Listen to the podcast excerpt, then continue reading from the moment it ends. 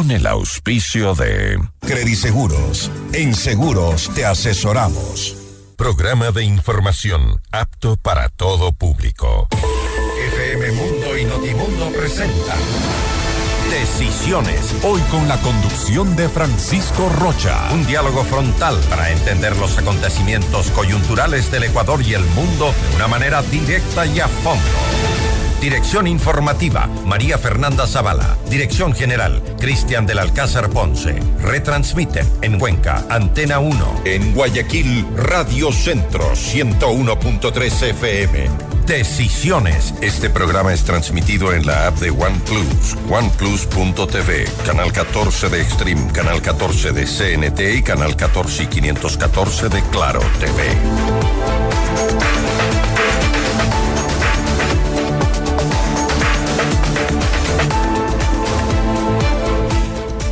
Buenos días amigos, estamos ya iniciando decisiones. Gracias por acompañarnos y claro, eso es un tema que genera no solo polémica, sino que además eh, genera una expectativa sobre lo que puede suceder en el Ecuador. Y cómo lo vamos a resolver, porque hay una primera decisión que es eh, la de cerrar el campo ITT, el, sobre todo el bloque 43. Y para esto hemos invitado a tres eh, profesionales, tres personas que no solo se dan el tiempo de reflexionar para el país y con el país y ojalá podamos en ese sentido encontrar un diálogo. Comentábamos antes de iniciar el programa con el doctor Ramiro Ávila, ¿por qué no está una compañera de lucha? Y claro, eh, la intolerancia, que también fue un tema de eso, a decirnos, no, ustedes van a decir tal cosa y nosotros queremos sostener lo que ya hemos sostenido, causó un tema así. Y entonces está con nosotros el economista Jaime Carrera, secretario ejecutivo del Observatorio de la Política Fiscal en el Ecuador, el doctor Ramiro Ávila, ex eh, juez constitucional, catedrático universitario, el doctor René Bedón, abogado en Derecho Ambiental, eh, su especialidad, su cátedra es, es eso, pero además ha sido concejal de Quito. Bienvenidos a los tres. No es un tema que sea fácil. El señor presidente de la República ha hecho ya un planteamiento, pero ¿qué, qué de primera podríamos, y antes de iniciar el análisis jurídico, Jaime, yo quisiera ver, ¿se habrá tomado en cuenta el tema económico, la viabilidad de un país que tiene un déficit más de 5 mil millones de dólares al que se le dice, oiga, hay que invertir, no, no solo que no va a recibir 1.200, sino que hay que invertir para desmontar eso.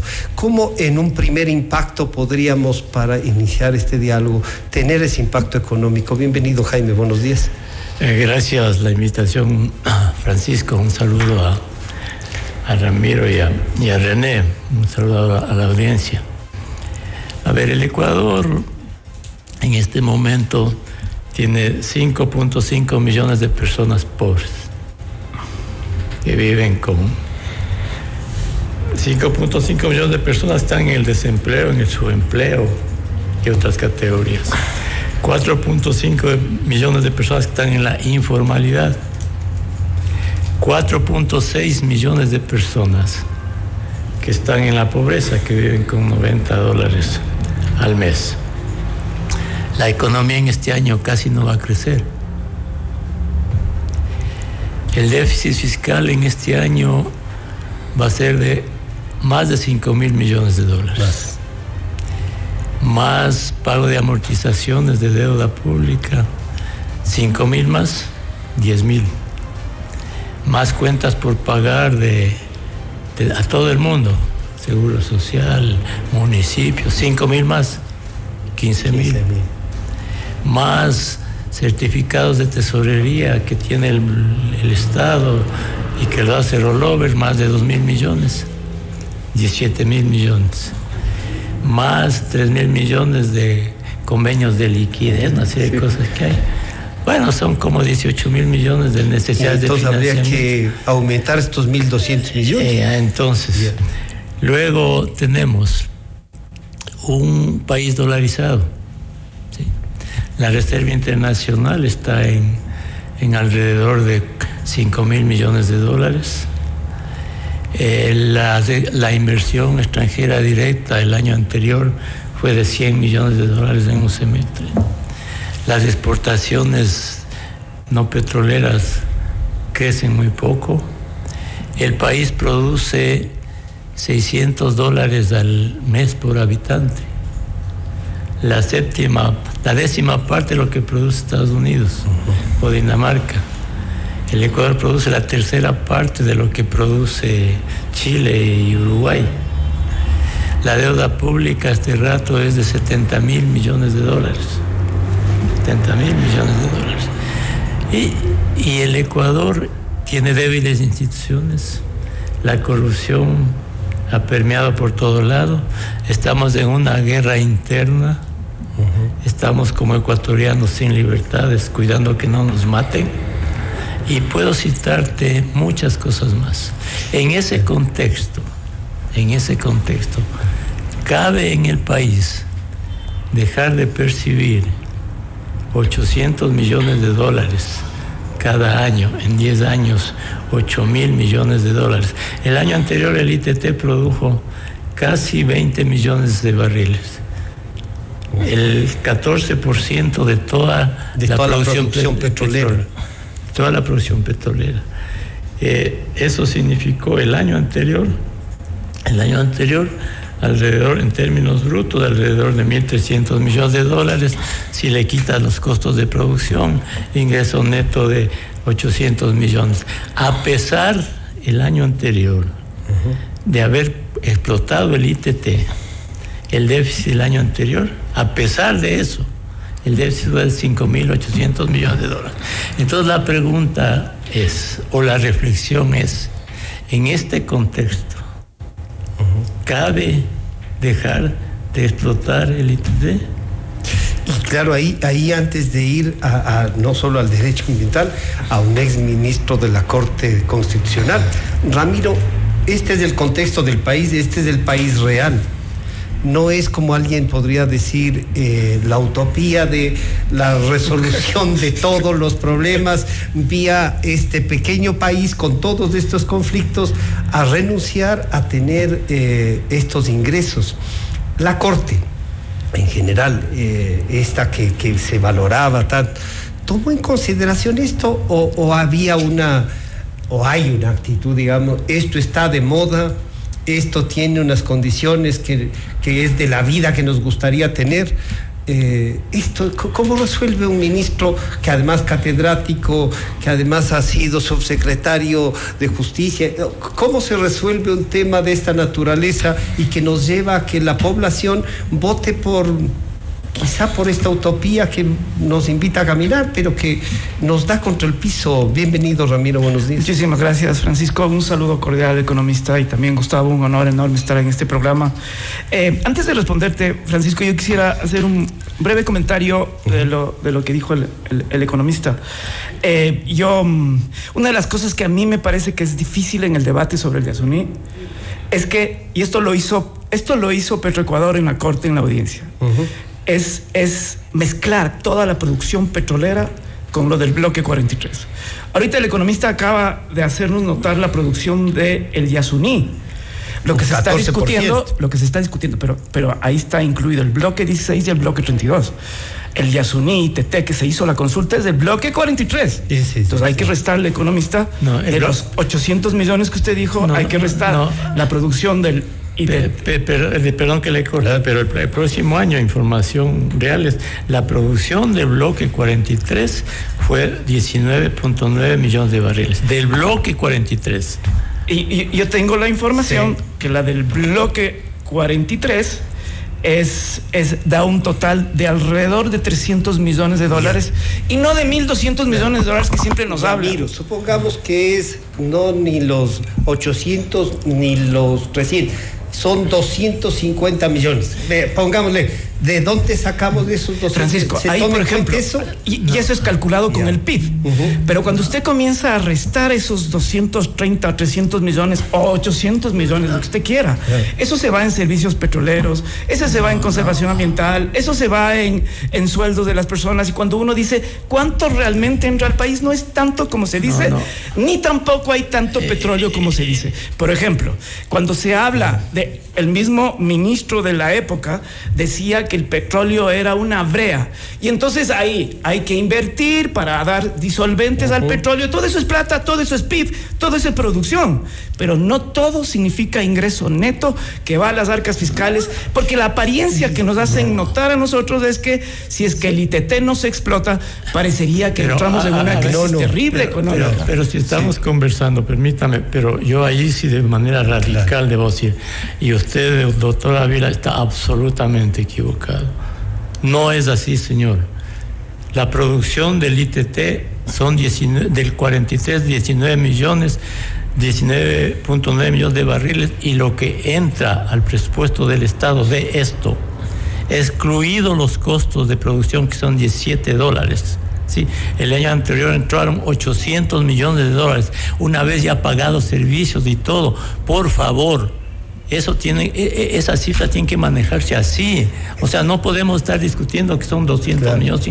Esa es la información real. Eh, por favor, eso es lo real. yo, no voy a discutir con usted con las cifras, porque seguramente usted maneja unas cifras que, pueden ser creíbles, pero quizás, y este es el, ahora voy a la Corte, lo que usted me dice. ¿Cuál fue el problema con la Corte Constitucional cuando se resolvió esto? Que la Corte le dice a, la, a Petro Ecuador, le dice, por favor, para tomar la decisión, puede usted darnos información de cuánto, desglose, porque el drama que armó Petroecuador y el ministro en la Corte Constitucional fue básicamente asimilar que el bloque 43 significaba toda la explotación petrolera de la Amazonía ecuatoriana. Y la, y la Corte le dice, por favor, desglose. Queremos saber el impacto económico del bloque 43, queremos saber cuál es el ingreso que se perdería, queremos saber cuáles son los contratos que están en... ¿Qué hizo Petroecuador? Dio una cifra distinta a la, Corte y luego, después de que la Corte resuelve, después de que la Corte resuelve, da, cambia de cifras, entra el Banco Central. Entonces yo, yo no quiero meterme en la lógica de cifras, pero lo que sí es cierto para mí, Francisco, es que el Banco Central y Petroecuador no ha sido transparente en el manejo de cifras durante todo el debate durante todo el debate. Y, ha dado además una cifra que tiene que ver eh, que es eh, en el sentido de beneficiar a la explotación petrolera. El Estado ecuatoriano debió haber sido lo suficientemente serio para, si es que realmente preguntaba al Ecuador, para dar también la información sobre los costos ambientales. Pero podríamos decir ahí, Ramiro, necesitamos una corte constitucional que sea lo suficientemente, podían pedir un asesoramiento, un peritaje. pero, pero Francisco le pidió explícitamente a Petro Ecuador, le pidió explícitamente al ministerio, le dio el plazo y no contestó. Entonces la Corte dice, ok, con la información que, tengo, resuelvo. Eh, eh, claro, resuelvo y resuelve lo, que resolvió. Lo que, resolvió, que a mí me parece... Que además se ratifica con la decisión tomada en la, en la consulta. Pues. Absolutamente. A mí lo que está en juego aquí, Francisco, lo que está en juego aquí me parece que es, yo siento que la democracia en Ecuador está terriblemente debilitada. A mí me da una profunda pena, por ejemplo, que ahora la política criminal la maneje las Fuerzas Armadas.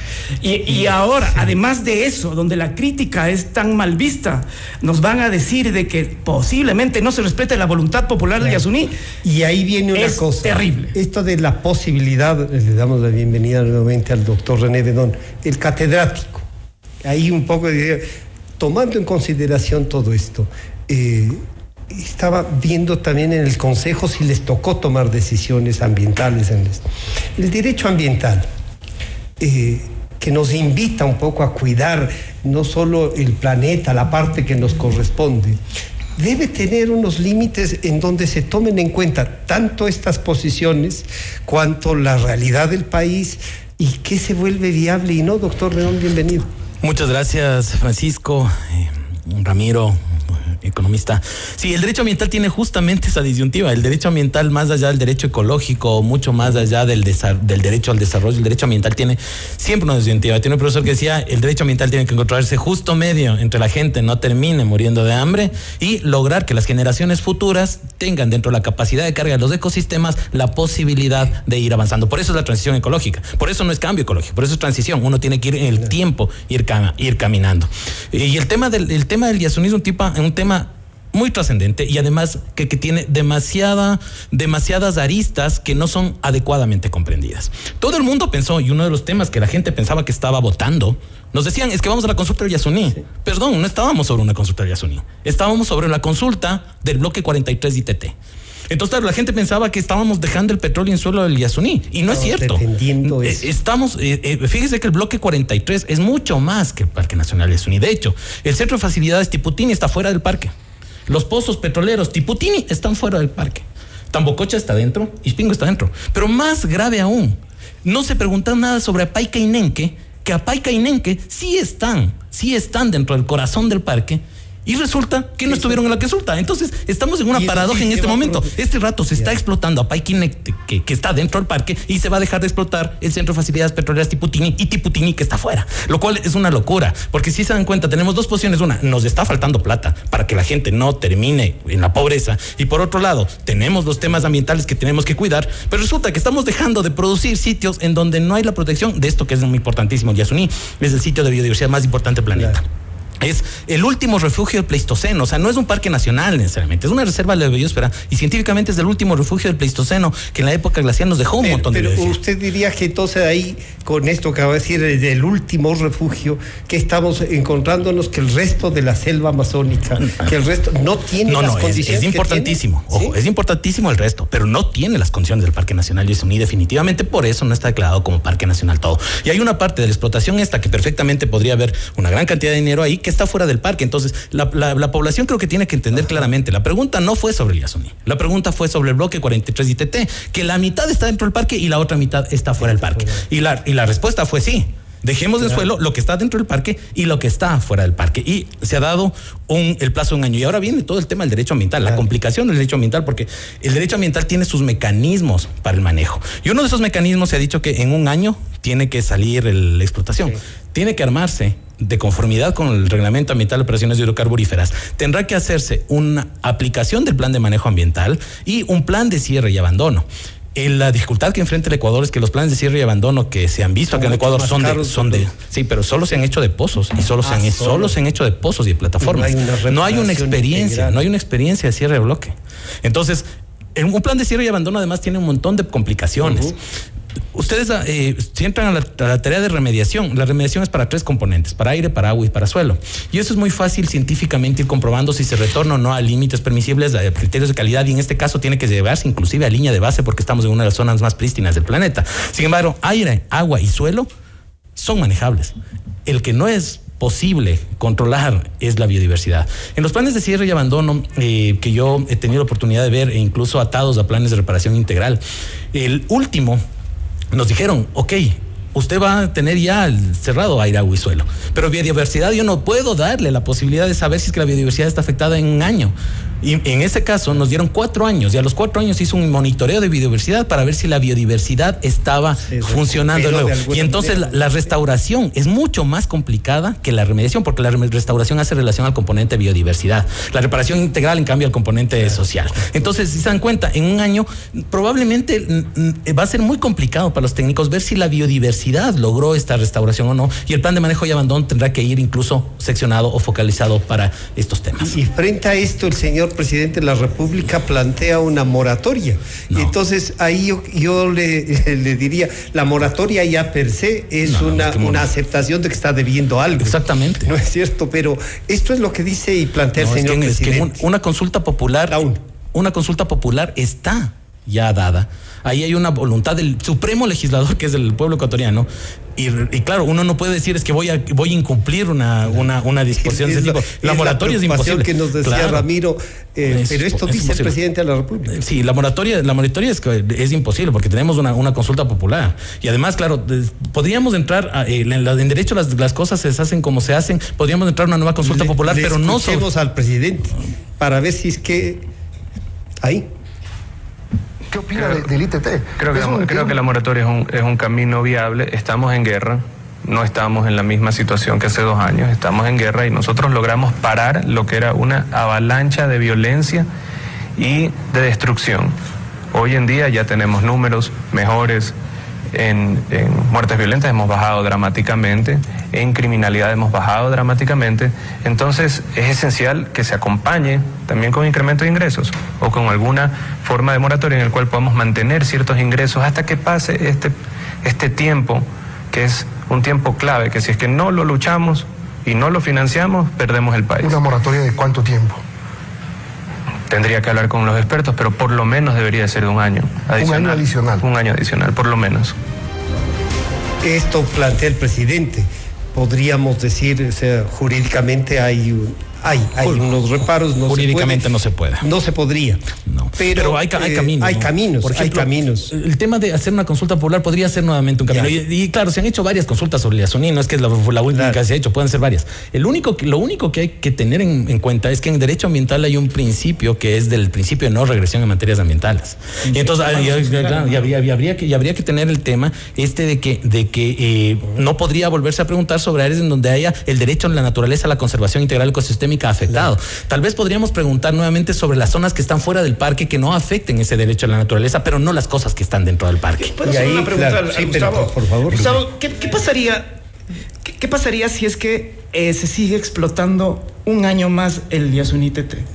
¿Sería peor la restauración, más difícil, más cara? A ver, el, el, el, el, punto es que el momento que tienes que arrancar con la restauración, o sea, el punto aquí es cuándo paras. ¿Cuándo paras? ¿Cuándo paras? Mientras, mientras más rápido paras, más barata la restauración. Puede resultarte más barata la restauración, pero el punto es que no te dijo la Corte cuándo paras, te dijo cuándo sacas la infraestructura. y, la infraestructura, y la infraestructura puede ser mucho más, mucho, puede demorar mucho más tiempo, porque, por ejemplo, te, te pongo uno de los ejemplos, el oleoducto. El oleoducto tú tienes que tomar la decisión de si es más, tiene más costo ambiental, desmontarlo y volver a abrir una cicatriz, o si le cierras con nitrógeno y, les, y le, y, le, congelas, con nitrógeno para evitar, para evitar filtración y ya no le vuelves a abrir la cicatriz al parque. Entonces, esa decisión técnica tiene que tomarse, pero esa decisión técnica requiere estudios que pueden ser en el tiempo. O sea, lo importante es distinguir aquí cuándo paras y cuándo desmontas la infraestructura. Por ejemplo, a mí, yo digo, yo digo como ciudadano, ya no como abogado, ni, ni, tampoco como. No, no se puede dividir eso. Ya, si no se puede. Además, yo vengo, ciudadano yo vengo de leer no, no se puede dividir. Seis años de derechos en entonces además de son seis años en la andina. A, mí, a mí lo que me parece es que el, el valor, lo que no se mira en la economía, es el valor de la cultura pueblos en aislamiento, pueblo guaurani que está absolutamente destrozado, algunos y otros no. Y, y, esto, digamos, no entra en la métrica económica. y, y, en esa lógica, para mí, cuando yo, yo leo la, cuando yo leo la consulta, para mí parar debería ser lo más rápido.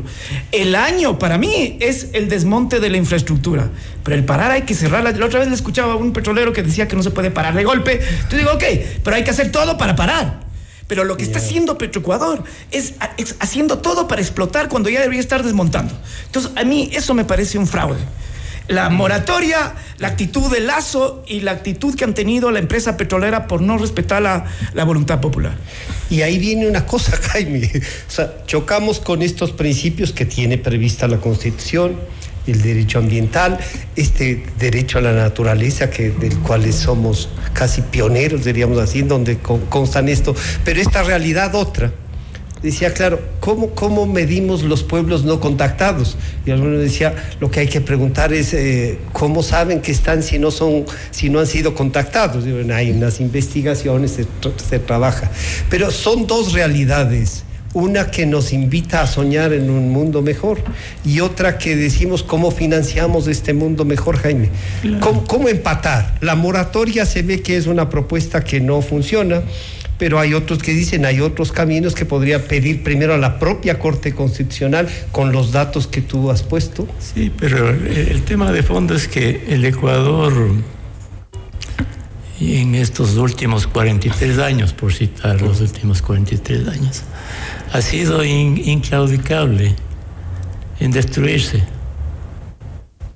inclaudicable en su insensatez, en su irracionalidad, inclaudicable en, en abrir el camino a un, a un Estado fallido. En 43 años el Ecuador ha crecido en promedio algo más del 2%. En 43 años los déficits fiscales han sido recurrentes. En 43 años más déficit, más deuda y después el Ecuador no paga las deudas. Ejemplo en no pagar las deudas, en, rene- en renegociarlas. En 43 años inversión extranjera casi, casi nula. En 43 años, por citar tres crisis de las que no aprendemos, 99. País quebrado, déficit fiscal parecido al actual. Las mismas discusiones políticas en la Asamblea que las hay hoy para encontrar dinero para solucionar la economía y el fisco. Pero además muy puntuales para un año máximo. Eh, exacto, pero déjame concluir porque ese es el tema, ¿no? Entonces, mira, en el 99 se trató de subir el IVA para conjurar la crisis. ¿Qué se hizo? No, suprimamos el impuesto a la renta y creemos un impuesto a las transacciones financieras. Se acabó el acabó sucre. el sucre. Comenzamos la dolarización. Tenemos un país dolarizado y lo que menos nos preocupamos es traer dólares a la economía.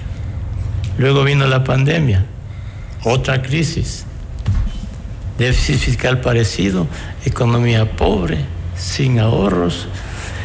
En el 2020 el Ecuador pudo haber colapsado si no era por un sistema financiero sólido, por la dolarización, que significa dólares, y porque los multilaterales nos dieron 7 mil millones de dólares. Todavía no superamos los- las secuelas de la pandemia.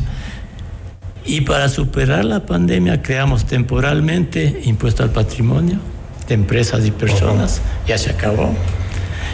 Impuesto a los ingresos de las empresas, tres años, ya se acabó. Se acabaron los temporales y hoy estamos peor que antes. Otra crisis, tan o más severa que las anteriores, tan o más severa que las anteriores. Y en medio de eso, y en medio de eso, no queremos que vengan dólares del ITT y alejamos los dólares. En este momento no entran dólares por préstamos externos. No, no somos sujetos de Riesgo país de 2 mil puntos. No entra dólares al Estado porque no hay préstamos para el Estado. Capaz que no pueden pagar Capaz los que no sueldos puede de este pagar los enero. sueldos y pagamos muchas cosas, sacamos dólares de la economía, pero no, no entran dólares al Estado. Entonces uno dice, ¿qué pasa con el Ecuador? Tenemos todo el panorama que, que les describí, pobreza, inseguridad, bajo crecimiento. Te agrego además, te agrego además, baja productividad, baja asimilación tecnológica, empresas poco competitivas, internacionalizadas. Es decir, un país pobre, ¿no? Entonces nos hemos acostumbrado a la pobreza, nos hemos acostumbrado a la adicción al subdesarrollo. Y estamos discutiendo estas cosas, ¿no? Cómo cerramos los baches, cómo subimos o no el IVA, cómo grabamos a las empresas y así seguimos Es- es una rueda, ¿no? Una, rueda viciosa de, de pe- de permanecer en el subdesarrollo, de, de tratar de sobrevivir antes de ahogarse. Y en medio de esto están las condiciones nobles ambientales, sin ninguna duda, nobles condiciones, consideraciones ambientales, pero que en este en esta, esta realidad. trágica situación del país, ¿sí? no caben o pueden caber si se encuentra alguna solución. ¿Cómo recuperas tú 800 millones de dólares al año? 800 millones de dólares al año. Si para traer inversión extranjera directa necesitas... Porque el tema del, del, Yasuní tiene dos aspectos. Uno, que no entran dólares en una economía dolarizada. Y eso te afecta a la reserva, te afecta al, al, crédito, te afecta a la economía. Y ese es un tema del ITT. Y el otro es, no hay ingresos para el fisco. Por inversión. Por tanto, no por el flujo de ingresos. Ah, por el flujo. Por el flujo. Y eso te aumenta el hueco fiscal que te acabo de decir. O sea, el año anterior, si el déficit era 5.700 millones. Y no explotabas del ITT, el déficit era 6.700 millones. Así de sencillo. Solo para, solo para completar un, un, temita, me, me, me, me, hiciste acuerdo y solo, solo mando esta frase de, de, de, una frase que un profesor español me decía de derecho ambiental, que el principal problema del planeta ambiental no es el CO2, no es la deforestación, es la pobreza de los países. Eso nos dice el principal problema de derecho ambiental. irnos al corte, Ramiro. Es que eh, yo, yo estoy súper de acuerdo con estos llamados de atención que está haciendo el economista Carrera. Fíjate, Francisco, esto para mí es, digamos, en una lógica. 43 años el comunista Carrera nos ha dicho que todo es un fracaso. Aumentado el déficit, la deuda, tres crisis económicas, más pobreza. Esos 43 años son de petróleo, Francisco. En esos 43 años hemos tenido corrupción, hemos tenido aumento de pobreza, mayor inequidad, tres crisis económicas, dolarización. ¿Por qué, Francisco, seguir apostando al modelo?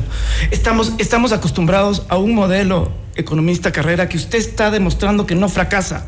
Por eso es hora del ITT Reloaded 2.0, pensar en que quizás el modelo extractivista no funciona, y que esto nos obliga a ser creativos y buscar otra forma de, hacer economía y otra forma de hacer desarrollo. Vamos a un corte y volvemos con esto que puede ser un planteamiento si es que es, es viable también, así como el ITT, será viable cambiar. Ya regresamos.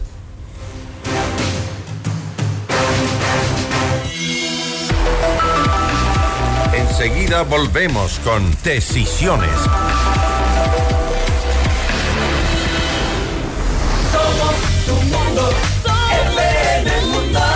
Nuestros mejores contenidos. Suscríbete gratis a nuestro canal de YouTube FM Mundo Live. Somos FM Mundo. Comunicación 360. Inicio de publicidad. Celebramos 15 años de Credit Seguros, tu mejor aliado para proteger a tu familia. Somos mucho más que un broker de seguros. Estamos aquí para hacer más fácil tu decisión. Te asesoramos en la elección del seguro que se adapte a tus necesidades. Trabajamos junto a las principales compañías de seguros a nivel nacional e internacional. Asegura tu futuro y el de tu familia hoy. Comunícate con nosotros al 099-978-1822 y síguenos en nuestras redes sociales como arroba crediseguros. Más que nunca necesitamos su mensaje. La gira récord de ventas en todo el mundo llega a Ecuador. Dante Gebel, Presidente Tour. Buenas noches, gente te vas a sorprender. Una noche para reír, conmoverte y emocionarte. Te llegará al corazón. Quito a pedido del público. Dos funciones, 7 y 8 de febrero, 19 horas. Teatro Nacional Casa de la Cultura. Últimas entradas a la venta en ticketshow.com.es. Río Centro, Mole Jardín, Paseo San Francisco y el Recreo. Con tarjetas Produbanco. 10 meses sin intereses. Auspician Pícaro Resto Grill y Aseguradora del Sur. Dante Gebel, presidente, te lo trae Top Shows. Somos tu mundo, FM Mundo. Somos FM Mundo. Comunicación 360. Fin de publicidad. Estamos presentando Decisiones, un programa especial de FM Mundo y Notimundo. Todos los programas, mírelos en nuestro canal de YouTube, FM Mundo Live.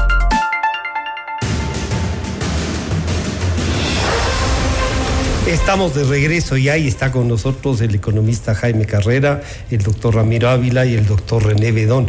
Bueno, estaba interesantísimo el corte. Estaba más acalorado el debate en el corte Estaba más acalorado. Y vale la pena eh, tener en cuenta porque, eh, eh, René, esto es, esto es un tema que puede definir a la sociedad. Ramiro decía, ¿por qué no apostamos por otro modelo? Y yo estaba pensando eh, hace 43 años, o sea, el Ecuador este que, que- tenemos ahora, eh, algunos podrían decir, ya tenemos carreteras, y a qué costo, digamos, ¿cierto? La corrupción ha dañado el modelo, no es el modelo el que, pero Ramiro sostenía y decía, pero es el, el extractivismo el que generó corrupción. Y ahí, ahí yo encuentro una, una dificultad pensar de que todo lo que tenga recursos genera corrupción. Y parecería que no es, no es solo, solamente eso, René. Sí, no necesariamente la, la corrupción está atada al tema ambiental, ¿no? El tema ambiental podría ser uno de los detonantes, pero no necesariamente está atado a eso, ni el tema de la explotación. Y claro, tú usted, usted ha dicho una cosa su- fundamental y la que hemos hablado, la transición ecológica. Por, el por eso el Ministerio del Ambiente se llama Ministerio de Ambiente, Agua y Transición Ecológica. Cuando hicimos la, la última transición ecológica, cambiamos del modelo eh, de carbón al modelo de petróleo, cuando el petróleo fue la solución ambiental para el planeta en su momento, porque si no se iba a desbastar la biodiversidad. Entonces encuentras el petróleo y el petróleo es la solución ambiental de hace 100 años. Pero Ahora, no. el petróleo ya no es de esa solución ambiental y entonces tenemos que ir a energía eólica, energía solar, energía hídrica y ese proceso de transición creo que no lo estamos pasando nosotros. Tiene que pasar el mundo y ojalá lo podamos Pero acelerar la de la mejor forma. Pero en este ejemplo, momento, La energía que se ha puesto en, en manos del agua claro. Ha generado mucha más corrupción que la del Mm, Sí, petróleo. sí, por eso le digo, En menos años. no necesariamente la corrupción está atada al tema está atado a, los manejos económicos. O sea, creo que son dos, creo que son dos, Son dos, dos temas temas, dos temas eh, de- distintos. Ahora, claro, de- para el derecho ambiental, lo óptimo, lo óptimo. El mundo ideal sería poner un artículo 1. Artículo 1, prohíbes la explotación petrolera, prohíbes la explotación minera y prohíbes el principal problema de contaminación del Ecuador, la respiración del ser humano que arroja CO2 todo el día. Sería el mundo ideal, prohibir a los seres humanos respirar, porque es el principal problema, Ay, el hermano, CO2 que botamos. pero ahí necesitamos es las plantitas que las que pero, entonces, fíjate, entonces, pero ese es el mundo ideal, es el mundo idóneo, que no existe. En este momento, fíjese en lo que tenemos. Tenemos el Parque Nacional Yasuní explotándose en el bloque 31, Paiquinenque, explotándose en el bloque 16, ahí está, ahí está Hiroyinta, está el 43, está Tihuacuno, está Nantú, está Indillana, sigue explotándose la mayor cantidad de pozos petroleros dentro del Parque Nacional Yasuní. Y vamos a sacar el centro de facilidades Tiputine, que creo que costó 300 millones de dólares construirlo y ahora va a costar 200 millones más sacarlo, que el centro de facilidades Tiputine está fuera del parque. El problema, en mi opinión, fue que una pregunta bien formulada hace 10 años, que decía, ¿usted quiere dejar en suelo el petróleo del ITT? Funcionaba hace 10 años. Pero este rato la pregunta no era esa. La pregunta era, y yo creo que podría reformularse, ¿quiere usted dejar en suelo el crudo del ITT? ¿Qué está dentro del Parque Nacional Yasuní? Si se dan cuenta. Y luego sí, seguir en la lucha por preservar el Parque Nacional Yasuní. Pero resulta que en este momento estamos en una paradoja que seguimos explotando el Parque Nacional Yasuní pese a que la población ecuatoriana tenía esa, esa intención y estamos dejando en suelo este otro tema. Soluciones. A ver, en la, en, la, en, la fase, en la fase de ejecución del control de sentencia va a ser muy complicado el tema este. Porque, claro, a- eh, eventualmente la Corte Constitucional tendrá que entrar a una acción de incumplimiento Claro. que podría terminar en la destitución En la del presidente de la del República. Pero ahí, ahí, ahí la Corte Constitucional ya ha modulado ciertos temas. Entonces, a mí me parece que uno de los temas que va a tener que modular en su momento es el tema de biodiversidad. O sea que hay Eh, que acudir a la Corte a la- nuevamente para la fase de ejecución. cosa, pero eh, ir otra vez a las urnas a consultar. También podría ser, pero ahí viene la dificultad que les decía. Como no, es no regresión, lo que está dentro del parque, que ahí evidentemente hay derecho a la, la naturaleza, a la conservación sí. integral ecosistémica prevista por el artículo 71, ahí evidentemente hay derecho, pero lo de fuera podría volverse a una consulta popular exclusivamente sobre los pozos Tiputini, por ejemplo, que podría generar un impacto menor en la economía, sobre todo porque ahí está el centro de facilidades y está la línea de flujo Tiputini, Tiputini Jaime, antes de pasar con el doctor Ávila, eh, nos dabas una cifra, decía, ¿cuánta plata ha sido vía subsidios? Y claro, y frente a eso, eh, conseguimos que en el diálogo en off, como se suele decir, Ramiro dijera una cosa que es importante, porque ahora vienen unas definiciones, ¿no? Con los subsidios, con lo- los reales costos. Tú nos hablabas de cuánto han sido los subsidios en estos mismos 43 años. Primero decir que, que en 43 años el Ecuador no ha progresado porque ha estado atado al petróleo y al extractivismo es una falacia. ¿no? El, el Ecuador no ha progresado por sus aptitudes, por sus comportamientos, por sus raíces de comportamientos. El Ecuador no ha progresado porque es un Ecuador que no tiene sentido de patria. Es un Ecuador de todo no. Digamos que nosotros aquí los cuatro Logramos estamos conduciendo el. Estado. Entonces tú dices, esta es la situación, el Yasuní ya está, se hizo la consulta, no se va a explotar lo que sea. Y tienes todo el panorama que yo he dibujado que es real, ¿no es cierto? Entonces, a ver, ¿qué hacemos en el Ecuador en el tema fiscal? ¿Sí? Planteas reducir los subsidios, la sociedad dice no. Planteas eh, eh, explotar eh, la minería, la sociedad te dice no. Planteas acuerdos comerciales, la sociedad te dice no. Planteas luchar contra el terrorismo, algún impuesto y la sociedad te dice no. Hablo de manera general, élites y todo, y todo eso, ¿no? Entonces, aquí no hay viabilidad para nada. Todo es la sociedad del no. Es la sociedad. ¿Cómo arreglas una sociedad? Planteas bajar el riesgo país y la sociedad te dice no explotes de esto, no arregles del fisco, eh, no a impuestos, no a nada. Entonces, eh, ¿cómo arreglamos el problema del, del Ecuador ante una sociedad ¿sí? que Sí. se niega a todo, ante élites políticas, económicas, No, pero y que además con cálculos que, que se casi corruptos. Con corruptos tienes la corrupción. Entonces, es una sociedad que solo demanda y que no aporta nada. No hay, señores, dólar de gasto público que no deba ser aportado por la sociedad. Claro, no se produce en el Estado, que es lo que sabe decir. Los estados no producen recursos, no hay nada que vender, sí hay bastante que pagar y que financiar. Ramiro, esta, esta, esta utopía que como ha dicho Jaime es se valora, se, se- todo eso, choca con esta realidad. Pero nunca hemos visto un ecologista diciendo, oigan, quítenles los subsidios a los, a- al petróleo, a este que nos ha causado tanto daño, y, y financiemos otras cosas, incluso el cierre del esto. ¿De dónde tenemos los mil millones, los 500? Suban el- el- la gasolina, suban el diésel, no puede seguir teniendo eso. Cuatro mil cien millones, cuatro mil ochocientos. ¿Cómo enfrentamos estas realidades también que no son tan utópicas, que a lo mejor no suenan tan bonito, pero que son reales? Es que, es que a mí sí me, para mí sí es coherente el ser ecologista y, Y el tener pensar que una, barata. una de las formas es tratar de usar lo menos posible el- el- las energías basadas en petróleo. Y las que para eso significaría, para mí, quitar el subsidio. Ti- Tiene que ser focalizado, porque una cosa es sobrevivir con transporte y cosas que necesita la gente demasiado pobre y otra cosa somos nosotros de la clase media. En este país, en esta ciudad de Quito, donde estamos tan contaminados, hay que desestimular el uso del automóvil y parte de eso es que la gasolina tiene que ser cara, Francisco. Para la clase media, media alta, tiene que ser cara la gasolina. Tiene que desestimularse el uso del automóvil. Todo para mí va de la mano. Dejar de explotar el petróleo significa desestimular el uso de combustibles fósiles. Para mí eso, digamos, es súper consecuente. Entiendo clarísimo, porque la otra vez me explicaba un indígena guaurani lo que significaba para ellos el aumento de un centavo en la gasolina cuando viven con menos de tres dólares es platita. Claro. Dejan de comer cosas, dejan de comprar la algunas lancha cosas. no funciona. La lancha no funciona. Lo mismo en lugares donde, digamos, sí. los pescadores. Aunque los pescadores ahora están teniendo estímulos del narcotráfico, digamos, pero, pero para ellos. pero eso no es legal, pues, para, un pescador que sale y vive de la pesca, el aumentar centavitos de la gasolina es un montón de. significa un montón. Del diésel, todas estas cosas. Para el transporte público también es importante. Pero para mí, Francisco, para mí, Ramiro Ávila, que soy clase media y que tiendo a la alta.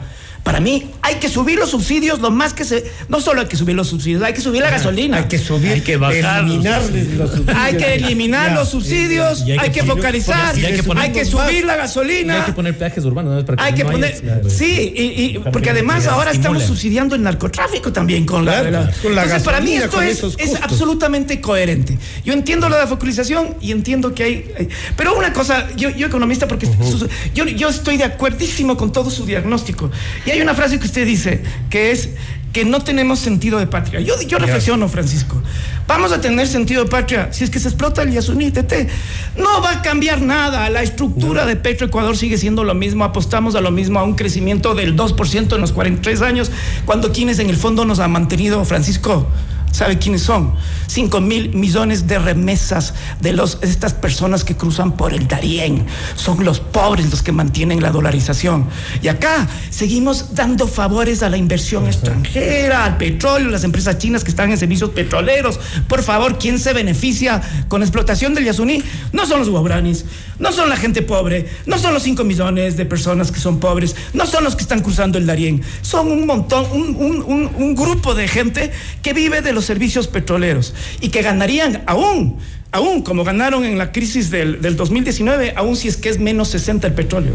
Jaime, ahí hay uno, antes de ir con el doctor Bedón, ahí hay un planteamiento que es claro. Sí, vamos a eliminar los subsidios. No sé si, si Ramiro logra convencer al resto de que ese es un camino, encarecer el uso de los combustibles, pero recuperar asimismo lo que podría ayudarnos a, a- a rehabilitar incluso determinadas zonas, Jaime. Este planteamiento... No, no, es decir, reducir los subsidios ayuda ante un déficit inmenso. También subir el IVA es imperativo.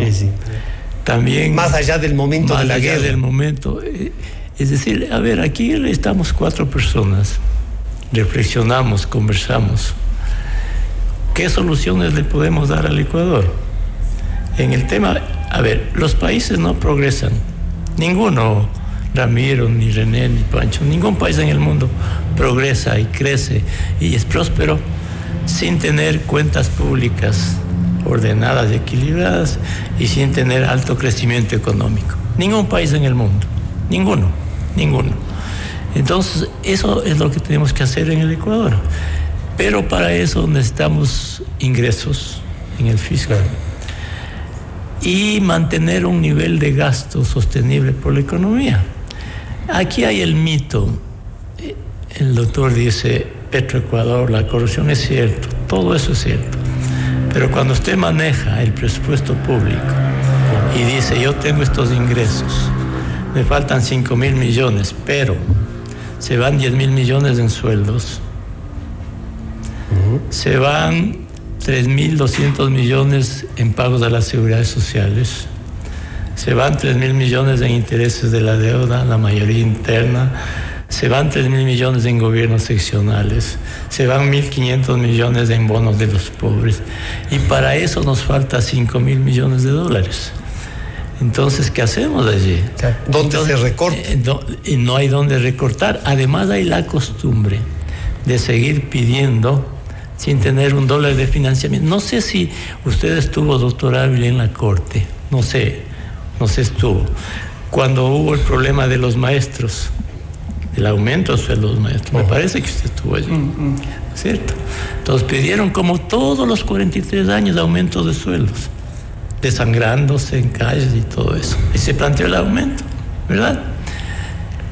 Se planteó el aumento y la Corte Constitucional prácticamente dio paso a ese aumento, sin tener un dólar de financiamiento. financiamiento.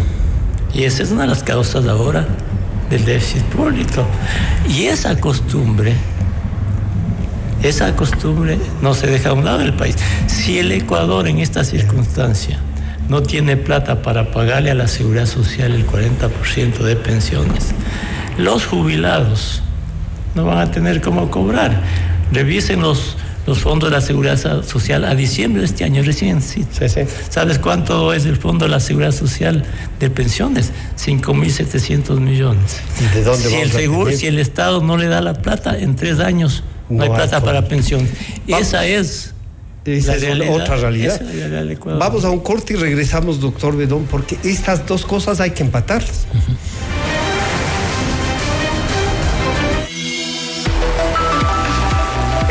Enseguida volvemos con Decisiones. Somos tu mundo. FM Mundo. Sigue nuestra transmisión en video FM Mundo Live por YouTube, Facebook, X y en fmmundo.com. Somos FM Mundo. Comunicación 360. Inicio de publicidad.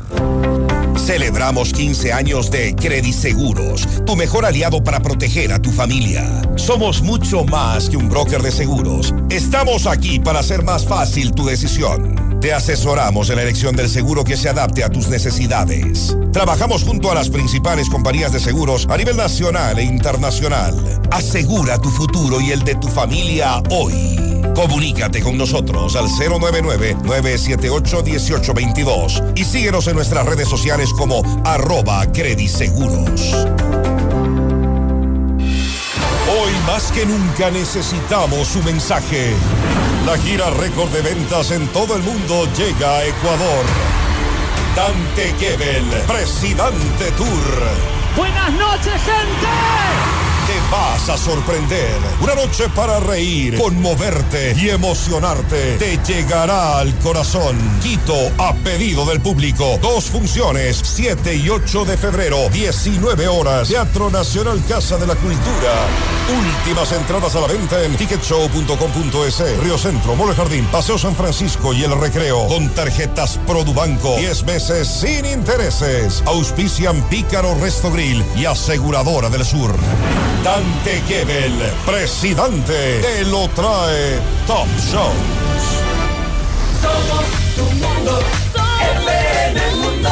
Somos FM Mundo. Comunicación 360. Fin de publicidad. Continuamos en Decisiones. Mírenos en vivo por FM Mundo Live en todas nuestras plataformas digitales y redes sociales.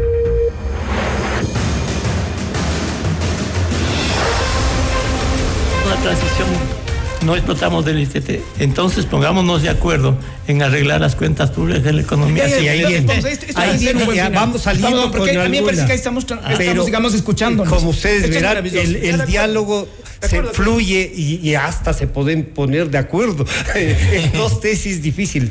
Doctor Bedón, René, esto parecería que no tiene salida. Claro, mientras Jaime nos plantea una cosa así que es que, nos invita a repensar el país. Ramiro dice, es que este es el momento del cambio, pero no nos cuentan cómo puede financiarse ese cambio, cómo hacemos esta transición.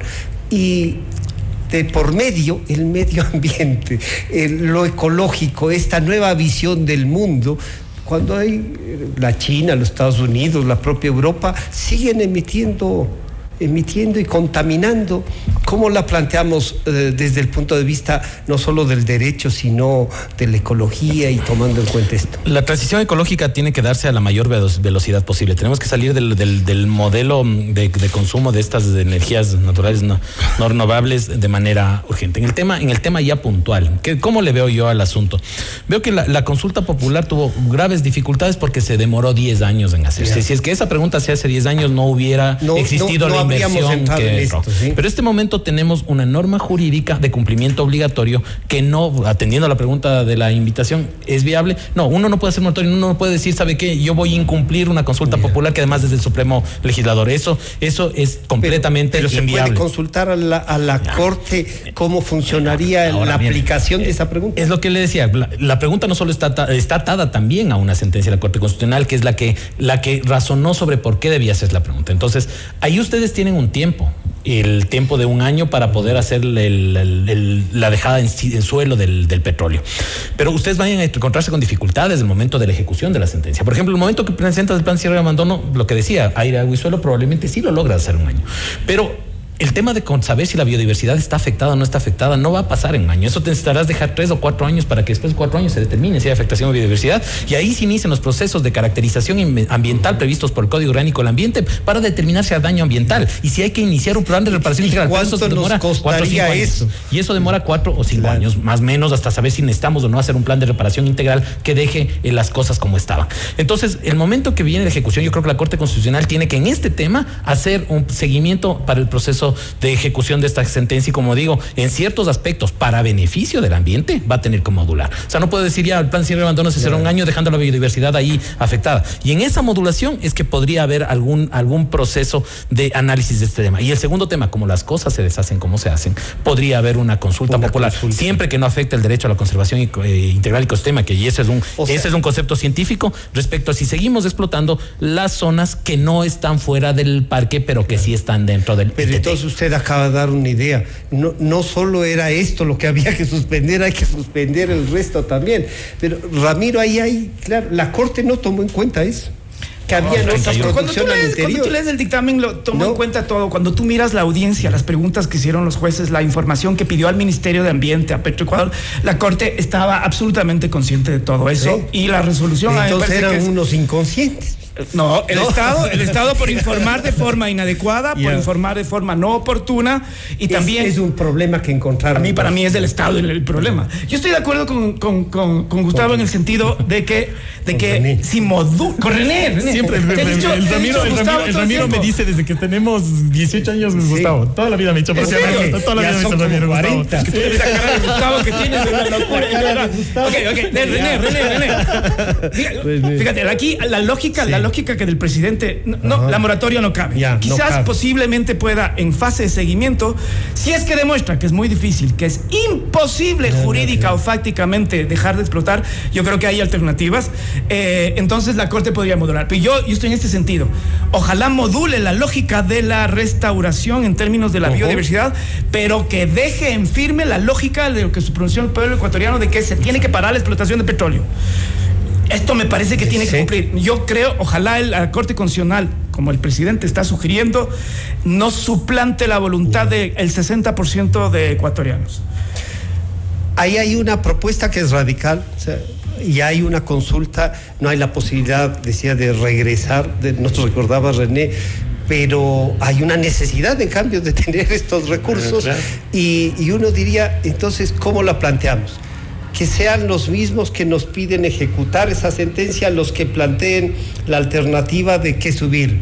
60 centavos el galón de gasolina, eh, 40 por lo menos el galón de diésel, para eh, equiparar, eh, eh, vamos a encarecer estos productos que contaminan, vamos a eliminar esta producción, pero tenemos acá los recursos, porque así dejemos de producir gasolina, la van a seguir consumiendo y van a querer que el país importe para seguirse paseando, seguramente, Jaime. Sí, yo creo que es el momento. Me parece que en el Ecuador no se ha, no se ha dimensionado en su estricta magnitud la- lo que es la, lo que la crisis que tenemos. Y realmente es profunda. Yo creo que esta crisis es de las más superior de a las, las otras, historias ¿no? del país. Sí, señor. Bueno, entonces dos reflexiones en el tema. Una, para que quienes nos escuchan y quienes estamos aquí, ¿qué hubiese pasado si en este momento, en esta profunda crisis, no tuviésemos la dolarización? No tenemos dólares, déficit fiscal exorbitante y todas las dificultades que tenemos. Eso nos debe llevar a pensar que la dolarización necesita cuentas públicas ordenadas y sistema financiero sólido para no contaminar la dolarización, que es un patrimonio del país por la estabilidad que brinda. Luego, aquí estamos cuatro personas con criterios diferentes, respetables. Entonces pongámonos de acuerdo. Está la consulta del ITT, no explotamos el ITT, ya. Entonces armemos un plan del Ecuador para de hoy en adelante a no explotar el ITT, incluso dejar de depender del petróleo. Eso es. Ya. Eso es. Ahí estamos entonces, de a ver, pongámonos de acuerdo en esto entonces. Tenemos un déficit de 6 mil millones de dólares. Hay que bajarlo el déficit de manera permanente porque el Ecuador no puede financiar déficits elevados. Es un crimen. Hay que reducir el déficit de manera permanente. Necesitamos ingresos permanentes. Esa es la. Aumento del IVA, reducción del subsidio de los combustibles, contención del gasto. Entonces, no explotamos el ITT, como hay menos ingresos para el Estado, entonces pongámonos de acuerdo en tener unas cuentas públicas sanas en el futuro, sostenibles en el tiempo, pero ese con es un ingresos proyecto con- permanentes. para varios proyecto, años y proyecto que hay que, pero hay que comenzar. Entonces, más ingresos, menos gastos, por una parte. Y por otra, entonces pongámonos de acuerdo en tener cuentas sólidas y generar confianza para que los dólares que dejamos de explotar del ITT vengan de otras fuentes. ¿De dónde vienen? De flujos de capitales, de exportaciones, de inversión extranjera directa. Entonces, Ahí está esa otra visión pongámonos del de acuerdo en eso para generar confianza, no ITT, pero tengamos cuentas ordenadas, economía ordenada, que vengan dólares y, superamos este valle, señores. Esta reflexión que nos acaba de hacer Jaime se A nos mí, está me, terminando. a mí- a mí el me encanta, digamos, Sí, estar de acuerdo con, con, el- con esta carrera en el sentido de que estamos de acuerdo en una que transición también y que podría. Y también, digamos, él también está admitiendo la posibilidad de que se Claro. puede dejar. Que hay. Ya, y, y el, y, el, y el bloque te da ITT otras. 43 es, puede, ser, eh, puede ser la oportunidad para pensar en esa transición, puede ser la oportunidad para saber cómo vamos a restaurar todos los pozos petroleros cuando se acaben. A mí me parece que esta transición tiene que tener también un fomento de inversión diferente, Francisco. Estamos en una época donde la gente, los inversionistas, no solamente son los de acuerdo de libre comercio, sí, importaciones, no sé qué, sino Pero también para, para lo verde. Hay muchos millones de dinero que estarían maravillosamente eh, con ganas de venir a invertir ¿En aquí en la restauración. Francisco, vea la COP, cuánto esa gente, lo que están haciendo grandes ¿Por qué no millonarios. dice, al Ecuador no han llegado, sino Es que nosotros siempre estamos 100, apostando a 200. empresas mineras, a empresas petroleras, a grandes conglomerados económicos, a los más ricos, no sé qué. ¿Por qué no apostamos a atraer inversión extranjera para restaurar el ITT? Ahí va a haber trabajo para los guauranis, va a haber trabajo para ecologistas, para las universidades y podemos ir hacia la transición de salir y cerrar todos los bloques. Una. La otra transición es económica también. Para mí el ejemplo de hacia dónde tenemos que caminar es la comunidad indígena de Sarayaco. Usted va a ver ahí que ellos, sin apoyo del Estado, tienen la capacidad de ser soberanos, de reconstruir un tejido social y además de pensar comunitariamente.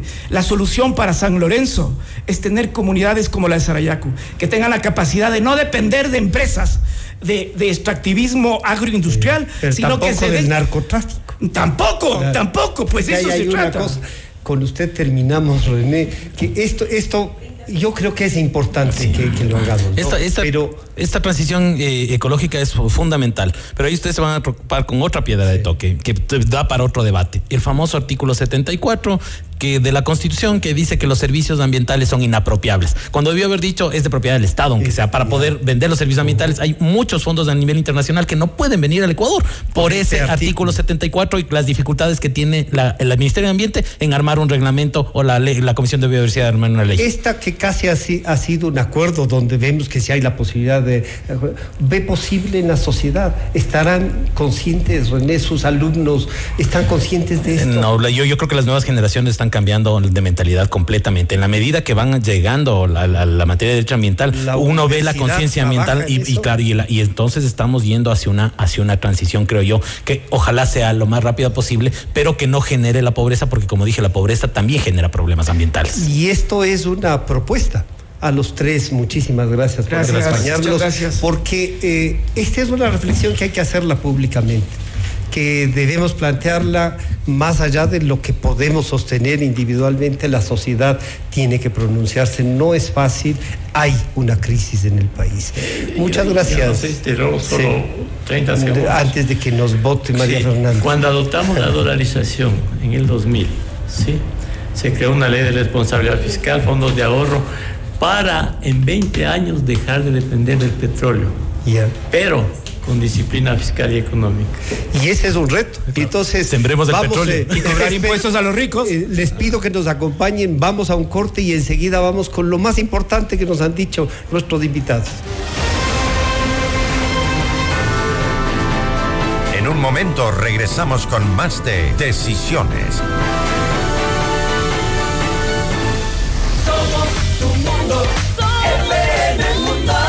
Nuestros mejores contenidos. Suscríbete gratis a nuestro canal de YouTube FM Mundo Live. Somos FM Mundo. Comunicación 360. Inicio de publicidad. Celebramos 15 años de Crediseguros, tu mejor aliado para proteger a tu familia. Somos mucho más que un broker de seguros. Estamos aquí para hacer más fácil tu decisión. Te asesoramos en la elección del seguro que se adapte a tus necesidades. Trabajamos junto a las principales compañías de seguros a nivel nacional e internacional.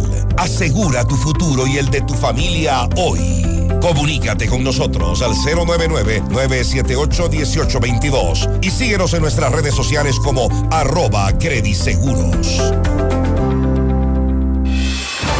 Más que nunca necesitamos su mensaje. La gira récord de ventas en todo el mundo llega a Ecuador.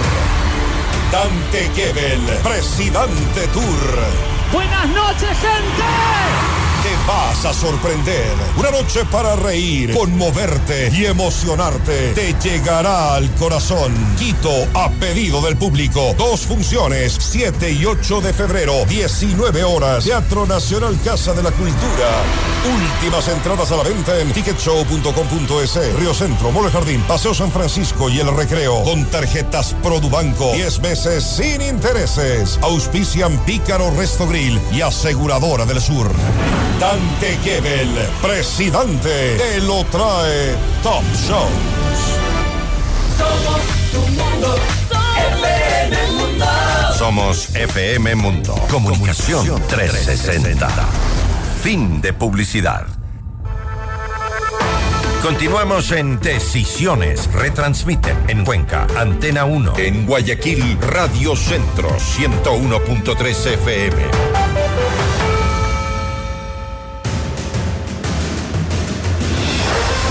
Bueno, ahora sí les queremos plantear lo más destacado de nuestros invitados. Esto fue lo que nos dijeron.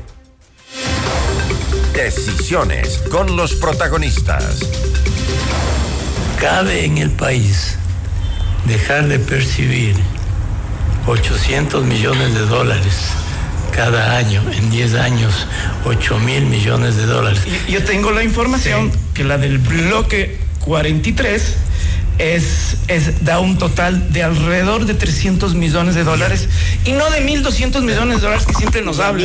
Cuando usted comienza a restar esos 230 o 300 millones o 800 millones, lo que usted quiera, eso se va en servicios petroleros, eso se va en conservación ambiental, eso se va en, en sueldos de las personas. Y cuando- Yo allí sí de manera radical debo decir, y usted, doctor Ávila, está absolutamente equivocado. No se preguntan nada sobre Paica y Nenque. Paica y Nenque sí están, sí están dentro del corazón del parque.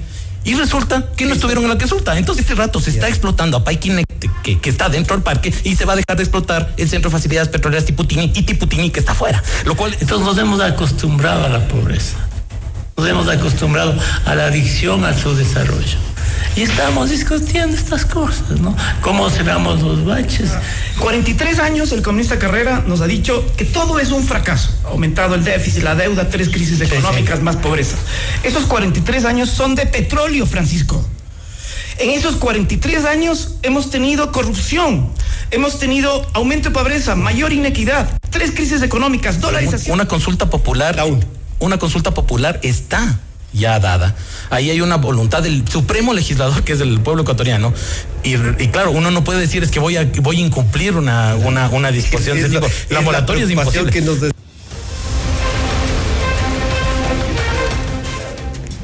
Bueno, con esto nos despedimos, nos encontramos el próximo viernes, pero nos pueden escuchar nuevamente mañana y el domingo. Gracias a ustedes.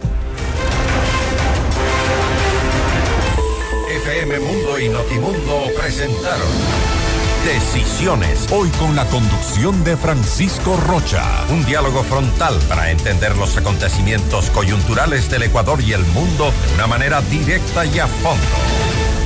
Ingeniería de sonido Andrés Castro. Dirección gráfica Laili Quinteros. Redacción José Martín Muñoz. Daniel Ocaña. Esteban Cislema. Redes sociales Nicole Moncayo. Producción Mauro Olivo. Emisión FM Mundo Live Javier Merino. Dirección informativa María Fernanda Zavala. Dirección general Cristian del Alcázar Ponce. Con el auspicio de Crediseguros. En seguros te asesoramos.